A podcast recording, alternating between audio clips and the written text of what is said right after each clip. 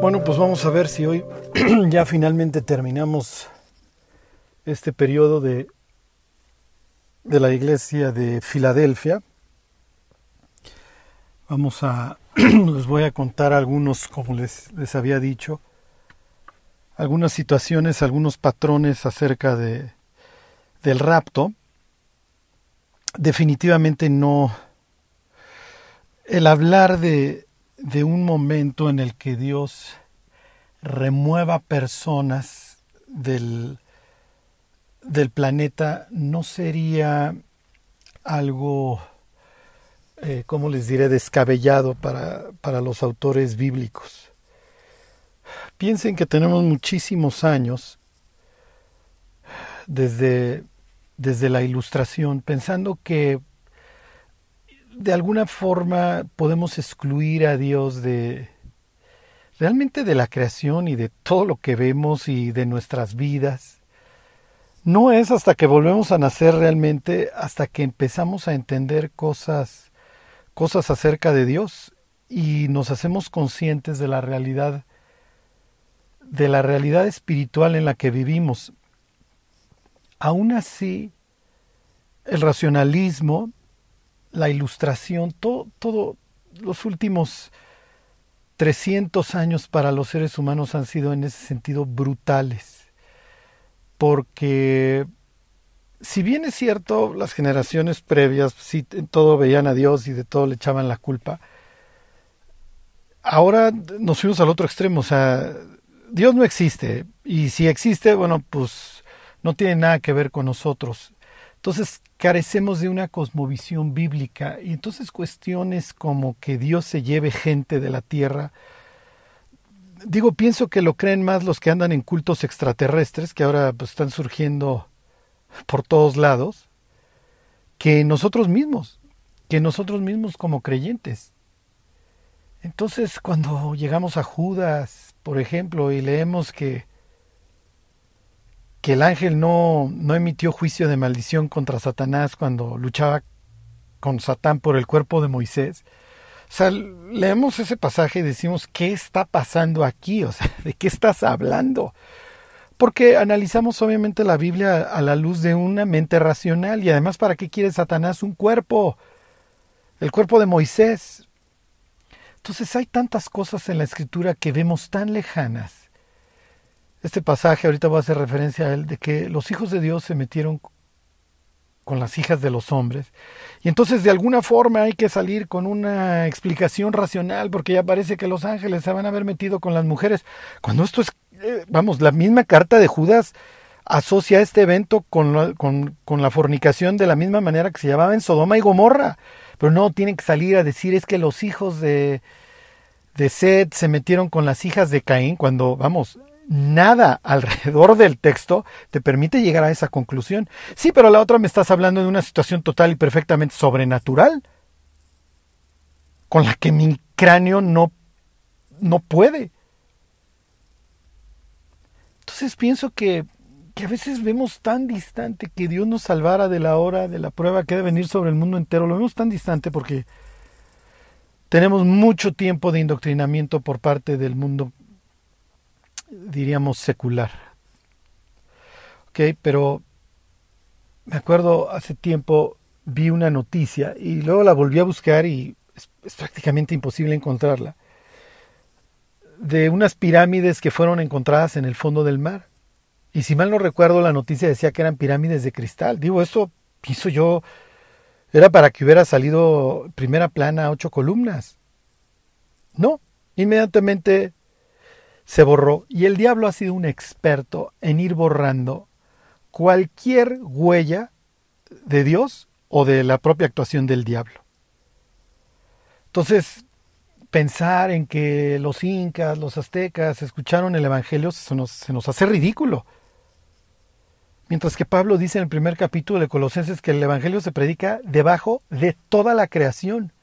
Sí, sí, pero no tenían, no tenían barcos, no tenían el, no, tenían transatlánticos. Sí, ¿y cómo, cómo movió Dios a Jonás? ¿Cómo mueve Dios a Felipe en el libro de Hechos? sea, creemos más en la teletransportación que presenta Star Trek que la que pudiera ser Dios. El diablo, de verdad, como dice Apocalipsis 12, ha engañado al mundo entero. Y segunda de Corintios 4:4 ha cegado el entendimiento de los incrédulos.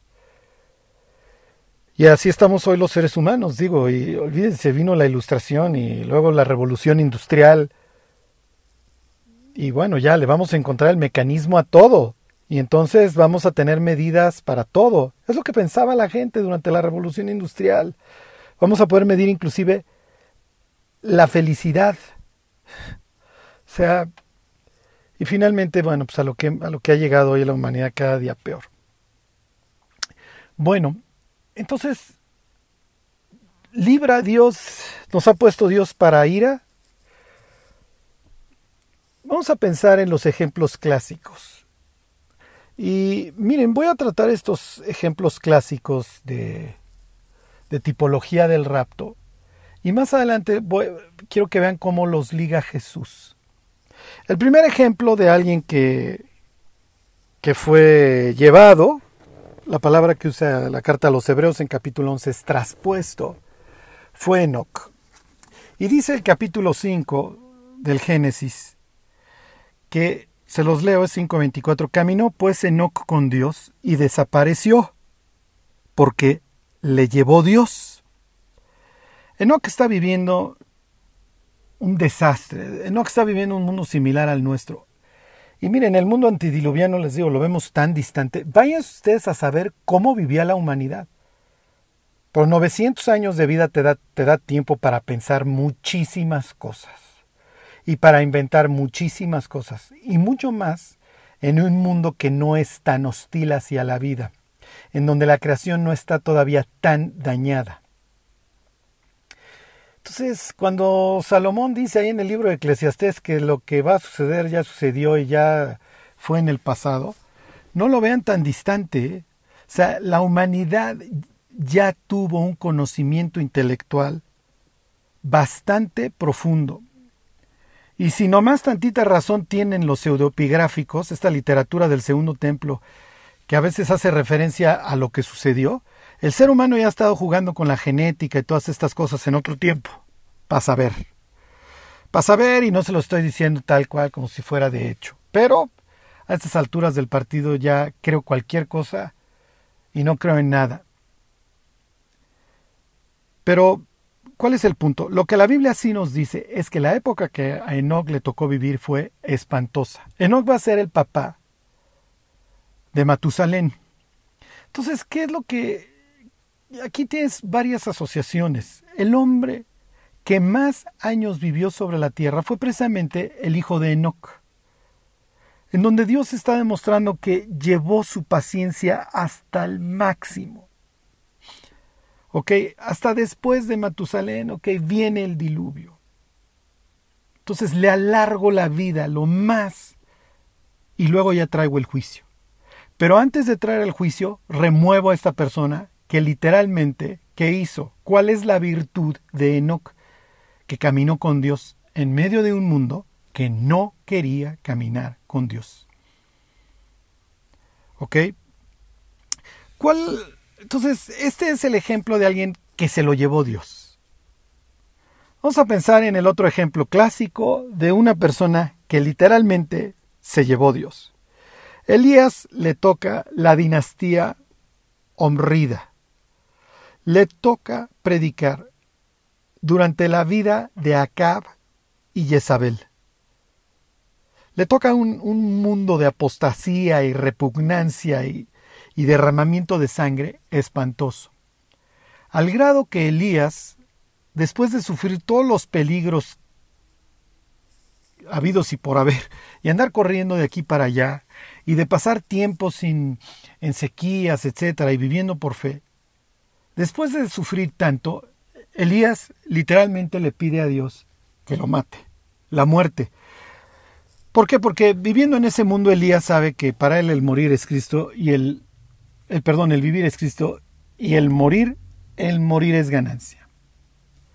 Las cosas definitivamente no pintaban bien en una cap que simplemente no se le ven muchos visos de arrepentimiento. Entonces, y mucho menos a Jezabel, que es realmente la que controla el país. ¿Qué hubiera pasado si Dios le responde a su oración? Cuando le pide que lo mate, cuando le dice, no soy mejor que mis padres, por favor, quítame la vida. Bueno, si Dios le hubiera quitado la vida, lo hubiera privado de darle ese gran privilegio de subir al cielo en un carro de fuego. Entonces, ahora, si ustedes conocen, para los que conozcan la historia, la, la idea de que Elías sea llevado por Dios no es muy descabellada. O sea, al grado que a Eliseo le dicen, oye, ¿sabes lo que va a suceder con Elías, verdad? ¿Y qué es lo que es Eliseo? Sí, pues por eso lo ando siguiendo para todos lados. ¿Y qué es lo que sucede cuando Elías es llevado? Lo salen a buscar y Eliseo les dice, no vayan. O sea, siempre vamos a luchar con estas situaciones. Ajá. Piensen en el momento en el que el mayordomo de, de Acab, si mal no recuerdo se llama Ananías, se encuentra con Elías. Y entonces, oye, te andamos buscando por todos lados este, por favor no te vayas a ir. Y no me puedo dar, no, no te puedo dejar, Elías. ¿Por qué? ¿Se acuerdan lo que dice el pasaje? Porque quién sabe a dónde te vaya a llevar tu Dios. Entonces esto de que Dios anduviera moviendo gente en todo este contexto de los libros de reyes no, no es algo de lo de, para nada descabellado. Lo que pasa es que van pasando los años y nos vemos volviendo cada vez más, más incrédulos y todos estos milagros de la Biblia los vemos cada vez más distantes. Les voy a poner otro ejemplo.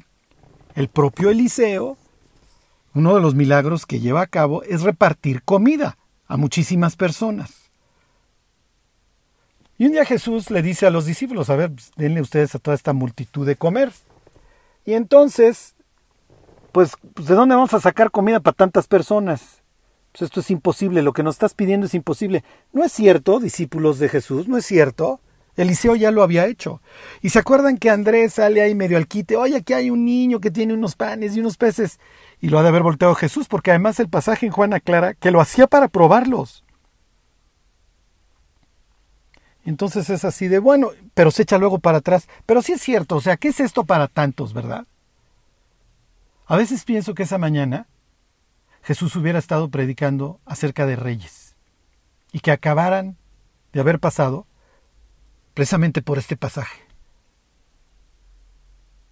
Pero nos volvemos incrédulos, o sea, vemos los milagros de la Biblia como, sí, sí, en aquel entonces, pues sí, Dios hacía cosas, pero, pero pues ya no, ya, pues ya llegó la ilustración y, luego pues este, la revolución industrial y bueno, pues vino el racionalismo y, y hoy vivimos un mundo posmoderno, poscristiano, pues lo que ustedes quieran. Entonces estamos influidos por, por toda esta situación de, de incredulidad que priva en nuestras vidas. Y es natural, desde que entramos a la escuela se nos enseña a ser incrédulos. Voy a hablar acerca ahora de, bueno, pues a estos dos se los llevan.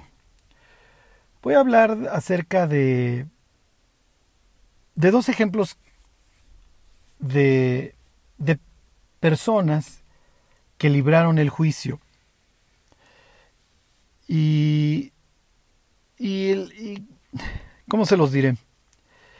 El argumento en contra de, de estos dos ejemplos que les voy a dar es sí, sí, pero ahí siguieron. Y ahorita quiero que vean cómo emplea Jesús estos dos ejemplos. El típico ejemplo de que alguien, de alguien que libró un juicio universal es Noé. A Noé, como les digo, les digo, le toca una época espantosa. En la época de Noé nos cuenta la escritura que los ángeles estaban metiéndose con las mujeres, lo que dio a lugar a los estos híbridos ángel humano que son los gigantes, los héroes de renombre, y el mundo está total y perfectamente podrido. Y dentro de un mundo que literalmente le genera dolor de corazón a Dios, dice el Génesis capítulo 6 versículo 8, pero Noé halló gracia ante los ojos de Jehová. Entonces aquí tienen este concepto de la gracia. Sí. Y luego dice, versículo 9, estas son las generaciones de Noé. Noé varón justo, era perfecto en sus generaciones. Con Dios caminó Noé. Entonces aquí tienen el caso de una persona que va a contracorriente, que camina con Dios. Y esta característica de camino con Dios es la misma que encuentran tratándose de Enoch. Entonces, tanto Enoch como Noé, los dos van a librar lo que es el, juicio universal. Uno porque se lo lleva Dios al cielo, lo traspuso, o se lo llevó al paraíso, para ser más exactos. Lo sacó de esta tierra para acabar pronto. Y el otro caso es Noé. Entonces, este es un caso, como les diré, típico, en el que una persona que camina con Dios, y que va a continuar y que ama los planes de Dios, es librada del juicio. Entonces él y otras siete personas libraron el juicio. Ok, el siguiente ejemplo lo encontramos en el mismo Génesis, ok, en el capítulo 18. Lo más probable es que se acuerden de qué estamos hablando. Estamos hablando de la destrucción de Sodoma y Gomorra. Y aquí vamos a tener la misma, la misma situación. Una persona a la que la Biblia llama justo, porque digo que no lo crean así, llama la Biblia, si mal no recuerdo, es primera de Pedro, porque dice que Lot afligía su alma justa viendo la nefanda conducta de los malvados. Y, ¿y por qué me, antes de llegar a la destrucción en el 19, por qué me refiero al 18? Porque realmente en el 18 es donde, por decirlo de alguna manera, se negocia la liberación, la liberación de Lot. Entonces, va a comer Dios y dos ángeles con Abraham. Se levantan y va a salir el tema de Sodoma y Gomorra. Y Dios dice, no voy a encubrir mis planes a Abraham porque yo sé que él va a mandar a sus descendientes que, que anden, que anden conmigo. Y Abraham sería otra persona que caminó con Dios. ¿Se acuerdan de esta expresión? Anda delante de mí y sé perfecto. Entonces, les leo 18:22. Y se apartaron de ahí los dos varones, ¿ok? Y fueron hacia Sodoma, pero Abraham estaba aún delante de Jehová. ¿Ok? ¿Y por qué dos varones? Les voy a leer desde el 20. Entonces Jehová le dijo, por cuanto el clamor de contra Sodoma y Gomorra se aumenta más y más, y el pecado de ellos se ha agravado en extremo, descenderé ahora, y veré si han consumado su obra según el clamor que ha venido hasta mí, y si no, lo sabré. Y se apartaron de ahí los dos varones. ¿Qué es lo que aquí nos está contando la Biblia? Aquí la Biblia ya te está dando una pista que Dios es justo y que Dios no va a traer la destrucción donde no la deba de traer. Entonces, el pecado de Sodoma y Gomorra es tan brutal que, que la gente está clamando que si hay un Dios, ¿por qué esto no? porque no está pasando nada? hay un clamor, Dios está escuchando, Dios está escuchando algo y entonces desciende y envía dos varones. ¿Por qué dos? Acuérdense que la regla en la ley es que para que venga la pena de muerte necesitas necesariamente, o bueno, en realidad, para efectos judiciales, en la legislación de Dios necesitas siempre dos testigos. Y entonces, por eso es que desciende Dios y dos varones con él, en este caso dos ángeles, y los manda. ¿Ok? Y Dios no tiene necesidad de, mandar a nadie para ver qué es lo que está sucediendo en el planeta. Pero al mandar a los dos varones, el mensaje que él está mandando es que Él es justo y que primero va a indagar bien. ¿Qué es lo que tú tienes en Apocalipsis 11? tienes a los dos testigos vestidos de negro. No, no, no, no, no quise decir de negro, los tienes de luto, perdón, este, los tienes de luto, vestidos de silicio. El negro sería lo nuestro para, para efectos de luto. Lo que me refiero es los tienes vestidos de silicio, que es una forma de expresar luto, porque le están hablando a un mundo espiritualmente muerto y están dando testimonio de lo que está sucediendo. Y están hablándole a un mundo impío e incrédulo acerca de Dios. Entonces por eso es que tienes los dos testigos. ¿Ok? Mientras Dios trae juicios sobre la tierra. Ok, entonces aquí Dios manda dos testigos. ¿Y pues qué es lo que piensa Abraham? Oye, pues, o sea, casi casi ni los mandes, o sea, no tiene ningún caso. Todo, todo mundo sabemos, Dios, que no tienes que mandar a dos testigos. Todo mundo sabemos lo que está pasando en ese, en ese lugar. Es más o menos el mundo en el que vivimos. Y entonces, ¿qué es lo que sucede? Les leo eh, el 22 nuevamente. Y se apartaron de ahí los varones y fueron hacia Sodoma. Pero Abraham estaba aún delante de Jehová. Okay, ahí tienen al ángel de Jehová, ahí está Dios encarnado que comió y todo esto. Okay. Y se acercó a Abraham y dijo, ¿destruirás también al justo con el impío? Quizá haya cincuenta justos dentro de la ciudad. Destruirás también y no perdonarás al lugar por amor a los cincuenta justos que estén dentro de él, lejos de ti el hacer tal, que hagas morir al justo con el impío, y que sea el justo tratado como el impío, nunca tal hagas, el juez de toda la tierra. ¿No ha de hacer lo que es justo? Entonces aquí tienen un muy claro ejemplo en donde Dios le está, perdón, en donde Abraham le está diciendo, oye, tú no puedes derramar tu ira sobre, sobre los justos. Ajá. Entonces, oye Charlie, sí, pero las gentes mueren en terremotos y de enfermedades y de todo esto todos los días. Sí, es parte del clima. Y son cosas que Dios permite. Otra cosa es que Dios derrame su ira sobre su Hijo. No me refiero a Cristo porque ahí sí la derramó. Entonces acuérdense, Dios cuando nos castiga, nos castiga para lo que es provechoso, dice capítulo 12 de la carta a los Hebreos, para producir en nosotros un fruto apacible de justicia. Pues nosotros no agarramos a balazos a nuestros hijos cuando se portan mal. Y eso es lo que le está diciendo Abraham. ¿Y qué tal que.? O sea, tú no puedes derramar juicio de ira sobre, sobre tu propia gente. ¿Y qué le dice Dios? Dios le dice a Abraham que tiene razón.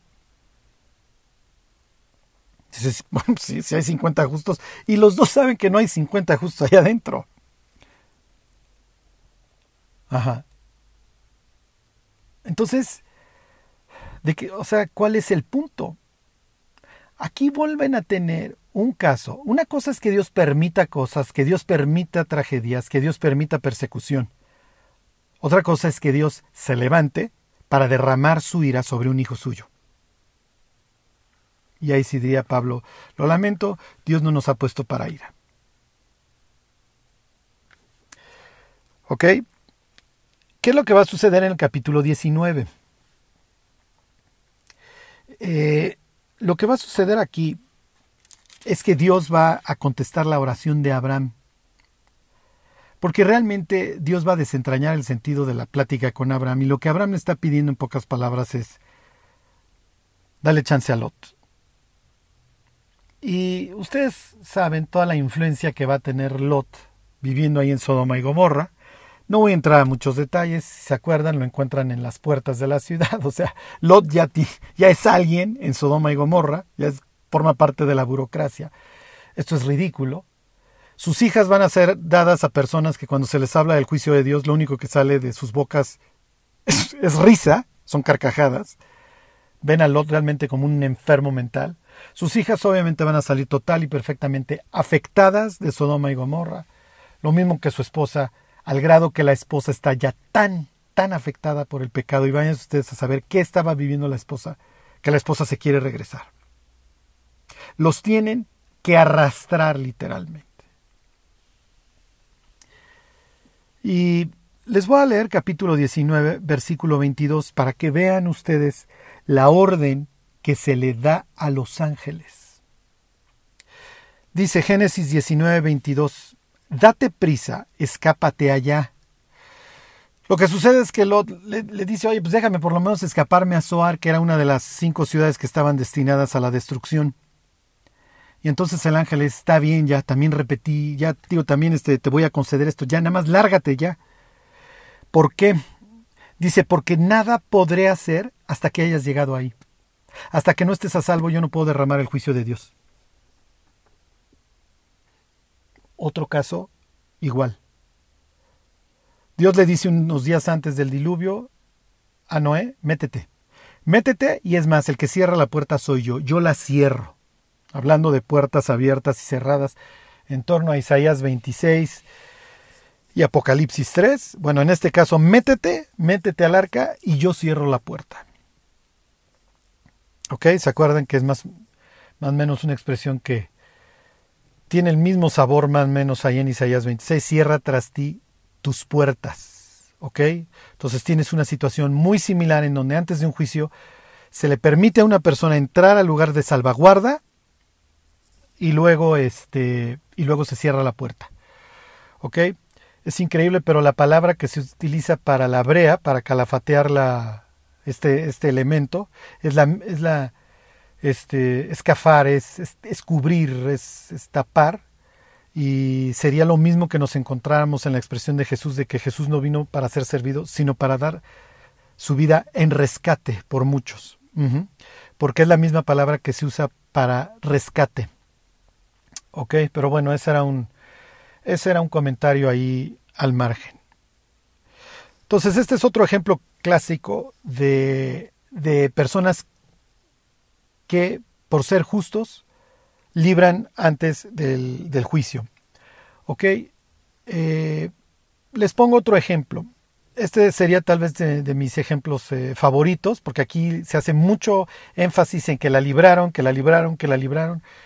Y estos, estos dos casos son dos reyes de Judá. El primero es Ezequías, Ezequías es hijo de un rey nefasto, le toca nacer en medio de una apostasía para variar espantosa, es hijo de Acaz, un rey nefasto. Y Ezequías, eh, y esto quiero que lo tomen mucho en cuenta para efectos de la construcción de la iglesia. Acuérdense que hoy la iglesia es considerada por Dios el templo, su templo. ¿O ignoráis que vosotros sois el templo de Dios? Ajá. Este, y si alguna iglesia se preocupó por construir el templo y hacerlo y llevarlo hasta los confines de la tierra fue Filadelfia. Y estos dos reyes que, mueren antes del juicio, que libran el juicio, por así decirlo, eh, son Ezequías, el hijo de Acaz, y Josías, hijo, nieto de Manasés, hijo de Amón. O sea, no pueden nacer en peor momento. O sea, los dos viven mundos impíos, mundos espantosos, tanto Ezequías como Josías. Ezequías eh, nos cuenta la escritura que de, sus primeras acciones es restaurar el templo, eh, el regreso a la ley de Dios, la celebración de la Pascua. Es un tipazo Ezequías y Ezequías se va a volver famoso por haber librado la invasión a Siria. O sea, tuvieron, estuvieron a cinco minutos de aventarse un sitio como se lo aventó el norte, eh, a manos de los asirios y luego ser arrasados. Pero la libran, se difiere el castigo, ¿ok? La libran precisamente por sus oraciones y por estar buscando a Dios. Y diríamos porque se preocuparon porque el templo de Dios, la casa de Dios y su pueblo tuvieran un vuelco hacia Él. Al grado que así se lo dice el profeta Isaías a, al propio Ezequías. ¿eh? Le dice, mira, se hallaron en, en ti cosas buenas. Algún día tus hijos van a acabar en Babilonia, hechos pedazos, pero tú no. ¿Y qué es lo que contesta Ezequías? ¿Se acuerdan? A lo menos, a lo menos habrá paz en mis días. Y el otro que, les comento es el rey Josías. El rey Josías le está, le está tocando ver un imperio asirio en pleno descenso. De hecho, él va a morir este, en plena caída del imperio asirio. Y bueno, los egipcios, pues tampoco les conviene una Babilonia muy poderosa y entonces los egipcios quieren ayudar aunque son enemigos casados con los asirios, bueno, pues ahora pues, te tengo que ayudar porque tampoco me conviene este, una Babilonia muy poderosa. Y en medio de esto muere Josías. Pero su muerte es una muerte bastante extraña y bastante accidental, porque al igual que acá, esto es bastante extraño, muere de un flechazo. Entonces, ¿qué nos está telegrafiando ahí la historia? Que esto es voluntad de Dios.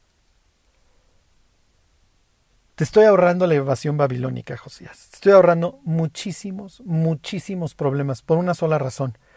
Diferí el castigo, diferí el castigo, porque cuando escuchaste la ley, tu corazón, lejos de endurecerse, se enterneció.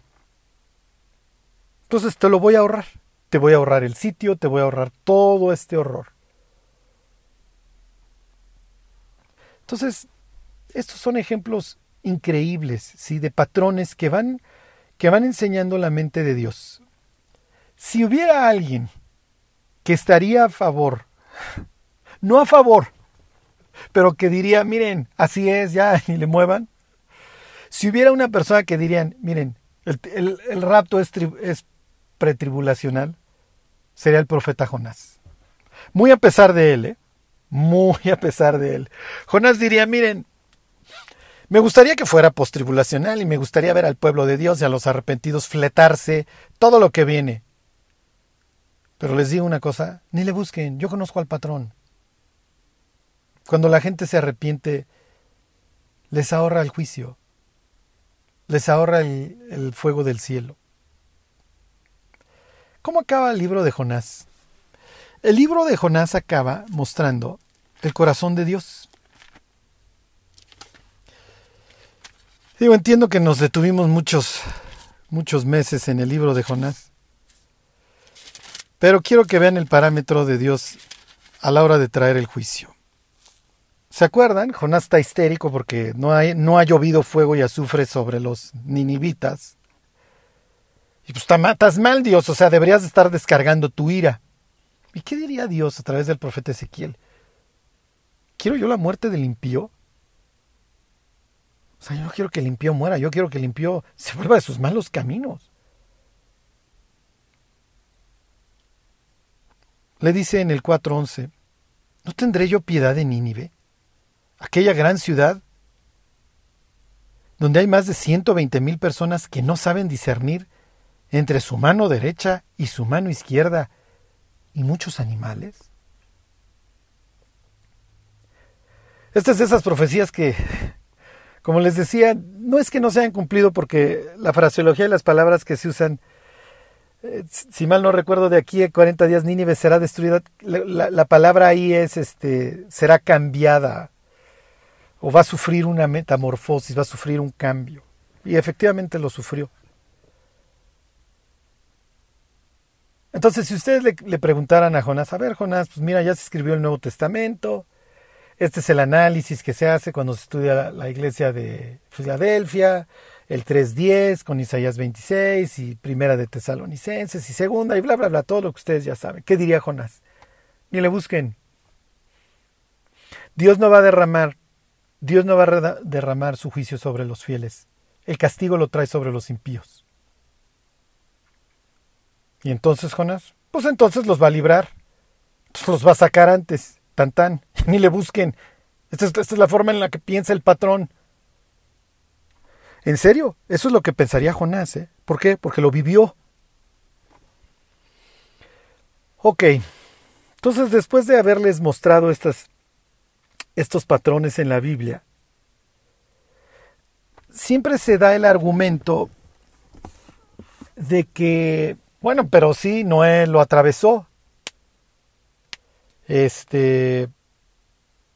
O Lot simplemente lo atravesó. Sí, estoy de acuerdo, pero Jesús, Jesús va a usar estos dos temas de que estos la libraron para enfatizar algo y quiero que se fijen muy bien.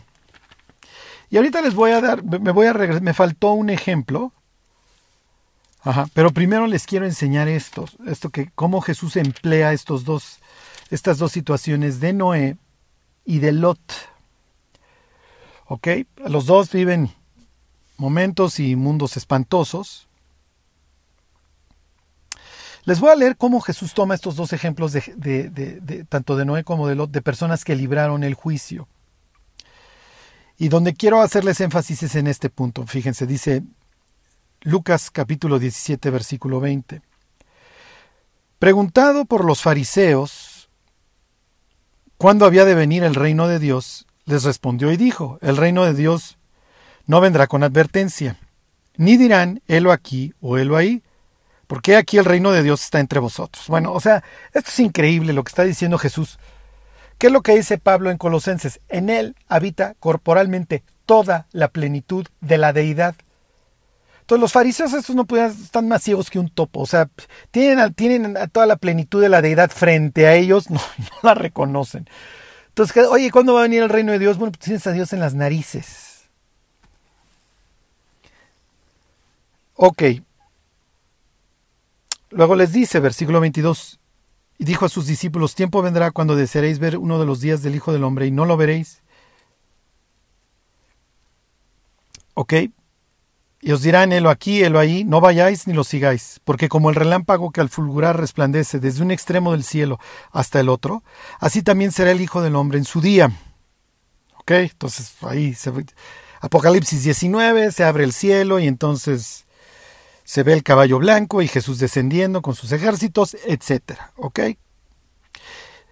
Dice versículo 25, pero primero es necesario que padezca mucho y se ha desechado por esta generación. Y luego dice, como fue en los días de Noé, así también será en los días del Hijo del Hombre. Comían, bebían, se casaban y se daban en casamiento. Ok, entonces tienes una, un mundo que no le está pasando por la cabeza ni un segundo de que ahí viene el juicio de Dios. Como hoy, ¿eh?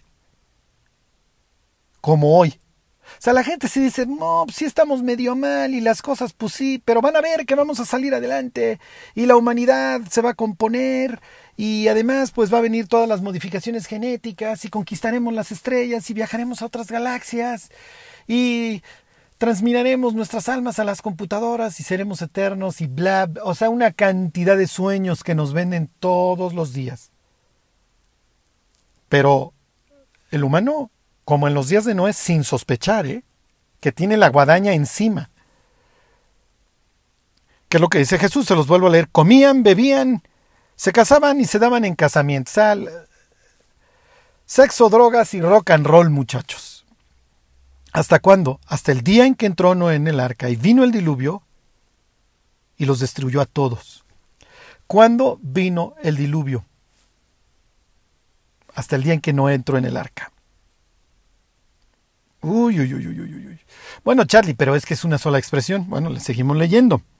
Versículo 28. Asimismo, como sucedió en los días de Lot, comían, bebían, compraban, vendían, plantaban, edificaban. El libro de Ezequiel nos dice que Sodoma y Gomorra era un sitio de ocio, o sea, había lana para aventar para arriba.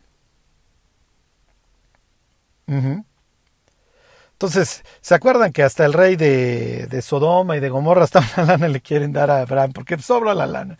Y Abraham le dice, no, yo no quiero que la gente ande diciendo que recibo este tipo de ofrendas, ¿no? Hombre, está ahí. Vaya usted a saber qué vendían estos cuates. No, gracias, déjalo así. Entonces tienes este comercio, tienes esta opulencia, pues claro, pues vamos a fornicar.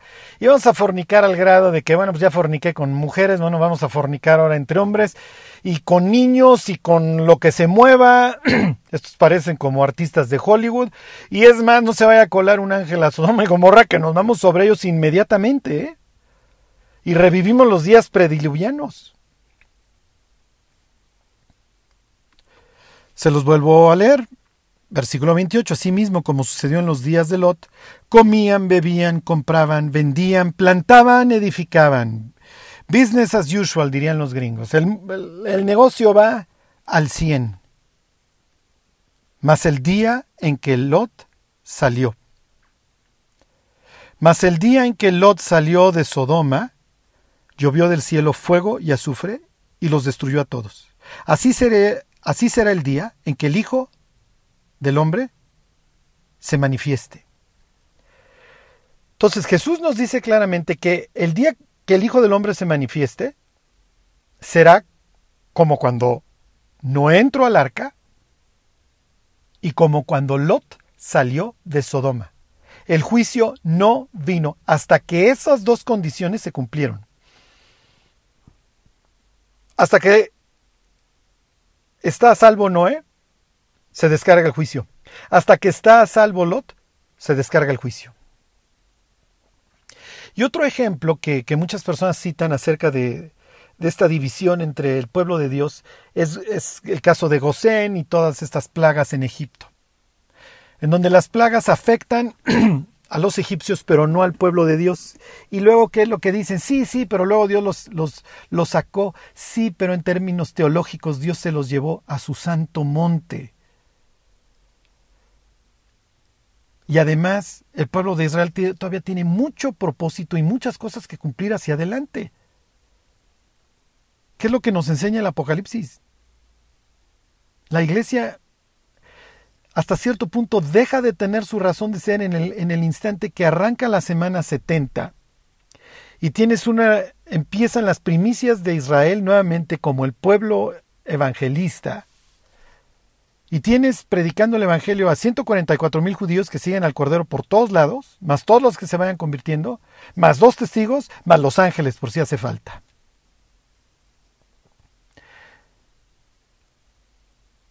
Ok, ¿Qué nos falta? Nos falta poquito. Aquí viene, miren, les voy a ser muy franco y aquí es donde nos atoramos todos. Y aquí es donde nos hace clayos el rapto postribulacional. ¿Por qué no va a sufrir la iglesia? ¿Por qué Filadelfia no va a sufrir? ¿Y por qué a una iglesia que está a unos kilómetros, que es Esmirna, le va como en feria? Les voy a decir la respuesta. En ninguno de los dos casos sufren la ira de Dios. ¿eh? Esmirna no está sufriendo la ira de Dios, para nada. Lo que Esmirna está sufriendo es que Dios permita persecución. ¿Por qué a uno le promete librarla y a la otra no? Porque son cosas distintas, número uno. No es lo mismo sufrir la ira de Dios que padecer persecución. Entonces, en ese sentido, ninguna de las dos iglesias padece la ira de Dios. Oye, Charlie, pero ¿por qué a una se le promete esto de que va a sufrir durante un periodo de 10 días? Obviamente este plazo relacionado con juicio, con dolor, con lo que ustedes quieran. ¿Y por qué a la otra se le promete que, que la va a librar de la hora de la prueba? Aquí tendrías dos Dos respuestas. Número uno, si tú ves esta historia de capítulos 2 y 3 como temporal, bueno, porque una ya le hubiera tocado la tribulación. ¿A qué me refiero? Que una es la iglesia perseguida de los siglos 2 y 3 y la otra pues es la iglesia más o menos del siglo XVIII hasta acá, de los verdaderos cristianos. Pero aún así, siempre nos queda eso. Pero ¿por qué la iglesia de Filadelfia y la iglesia de hoy no por supuesto que va a pasar por esta aflicción. Miren a, Esmirna. Entonces vuelvo a lo mismo. Número uno, Esmirna no sufrió la ira de Dios. Entonces en ese sentido sería igual que Filadelfia, ninguna de las dos sufre la ira de Dios. Sí, pero porque uno la tuvo difícil y la otra no. No quiere decir que hoy no haya cristianos fieles que no estén sufriendo persecución. Y la otra respuesta es, no lo sé. No sé por qué ha habido cristianos fieles a Dios, que amaron al pueblo de Dios, que se esforzaron muchísimo por servir a Cristo y que tuvieron una vida, pudiéramos decir, agradable. Les fue bien económicamente, sus hijos se convirtieron, caminaron con Dios, vivieron en un sitio entre comillas, seguro. Piensen, muchos cristianos en Estados Unidos fueron, hubieron cristianos muy fieles y que muchas veces fueron muy prósperos y tenían un genuino amor a Dios y vivieron llenos de días. Sus compañías, sus empresas fructificaron. Y hubieron otros creyentes que en Sudán murieron a machetazos. ¿Por qué unos así, Dios, y otros asá? Esa, esa se la preguntan a Dios allá. Y en realidad, ni al que murió a machetazos, ni al gringo que viajó en Cadillac a la iglesia todos los domingos esperando escuchar su sermón, encantado de la vida y saludar al pastor, a ninguno de nosotros les va a importar un comino. Ya, las primeras cosas pasaron. Todas son hechas nuevas. Y lo único que va a contar va a ser su fidelidad.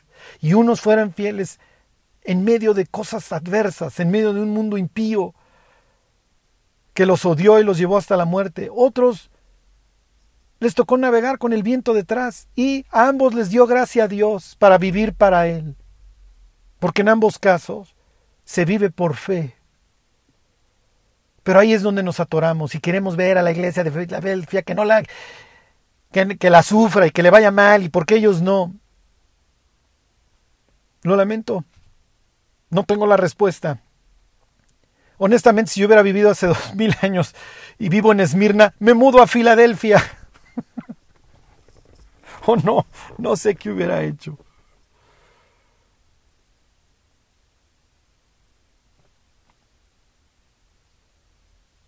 Ok.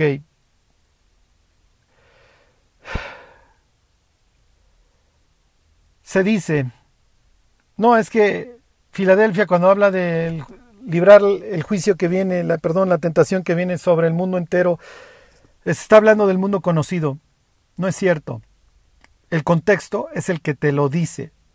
Y el Apocalipsis, si hay un sitio en donde cuando usted hace referencia a toda la tierra, es a toda la tierra, es el Apocalipsis. ¿Ok? El contexto no permite eso. Les leo algunos versículos que hablan acerca del mundo entero.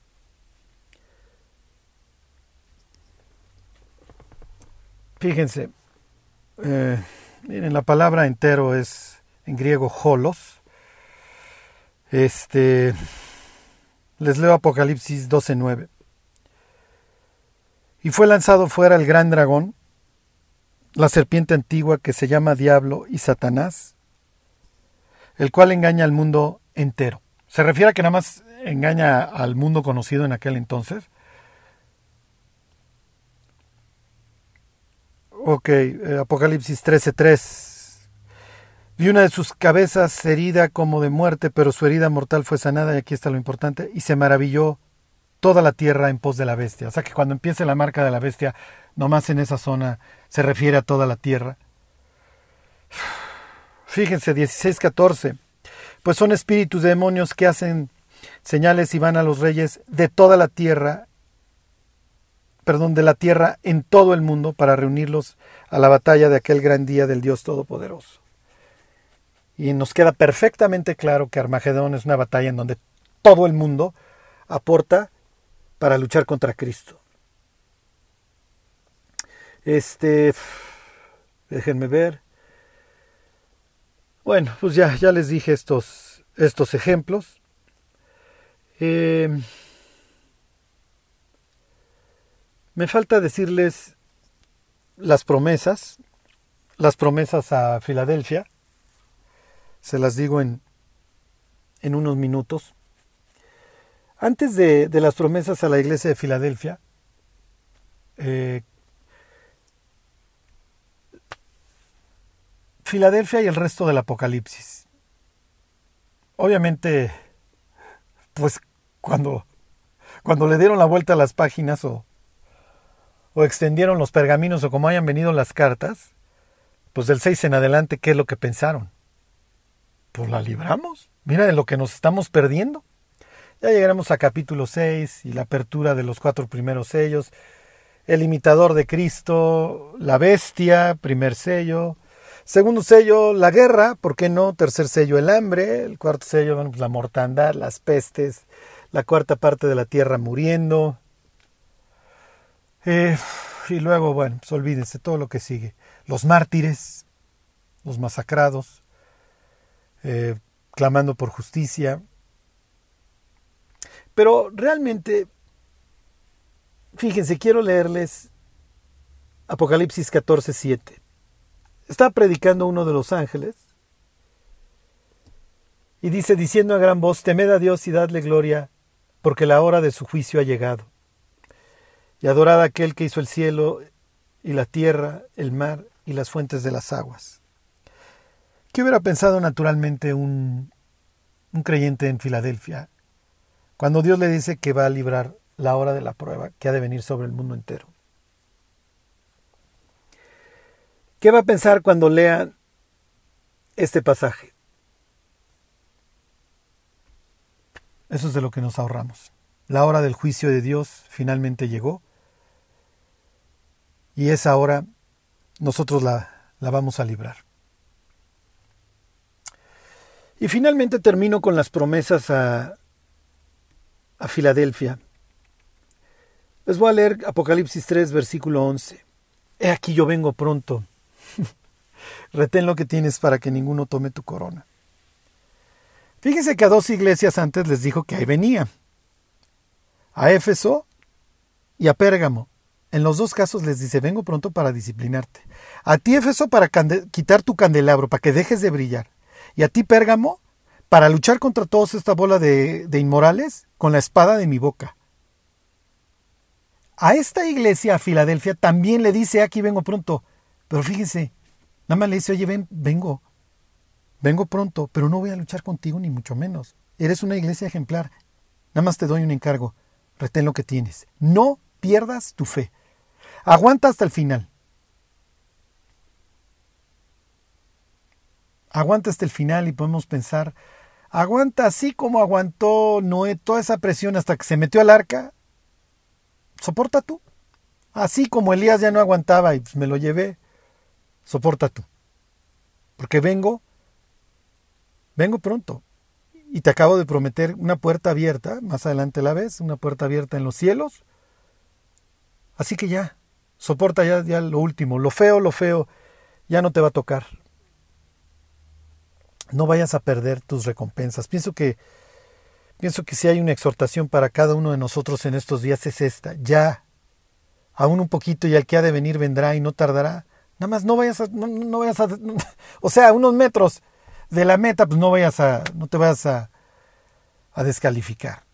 Y cuando me refiero a descalificar no, no es que vayas a perder tu salvación, pero termina la carrera con gozo. Ya, acábala. ¿Cuántas personas no estarán pensando ahorita, no, pues ya va a venir Cristo, ¿y qué hice? Y pues ya mejor me pierdo y me pongo a pecar y pues al fin que ya me voy. No, no, no, no, no, no, no, no, no.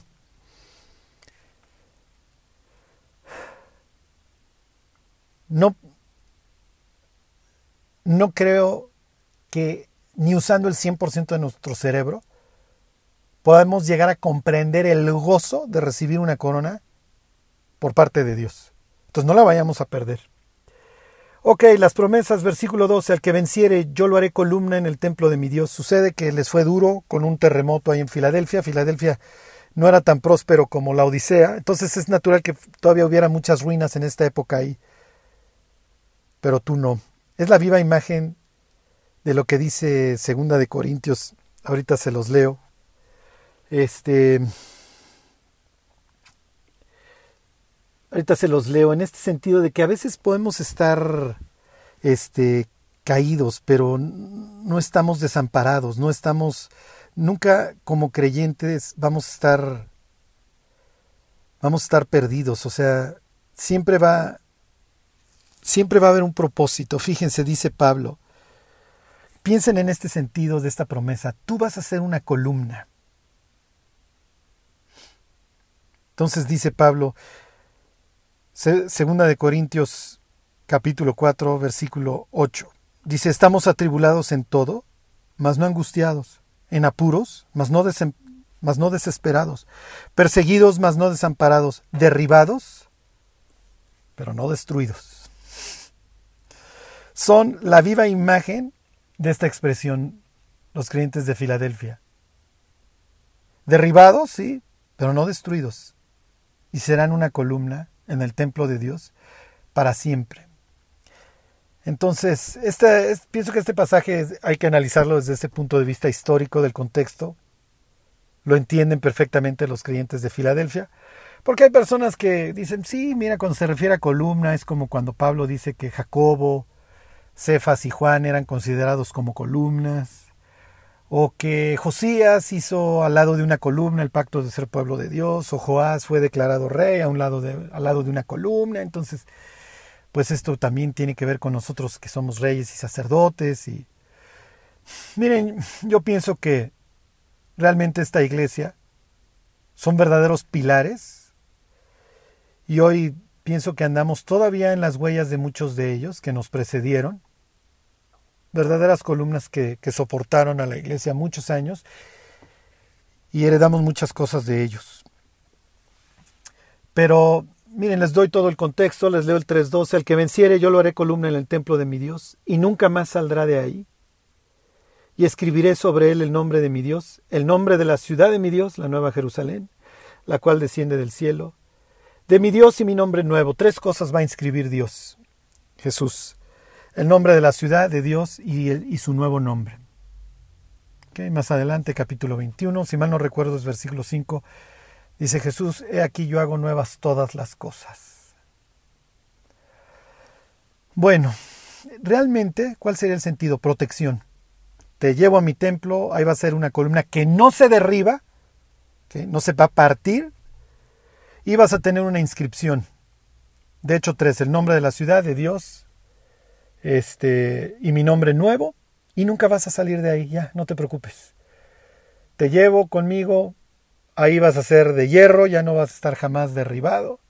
Digo, de hierro lo digo en sentido figurado, ya no te vas a estar desmoronando ante las circunstancias. Porque aunque tienes poca fuerza, has guardado mi palabra y no has negado mi nombre. Y eso en la eternidad te va a llevar a ser firme, fuerte. Ese es el sentido. Y además, seguro.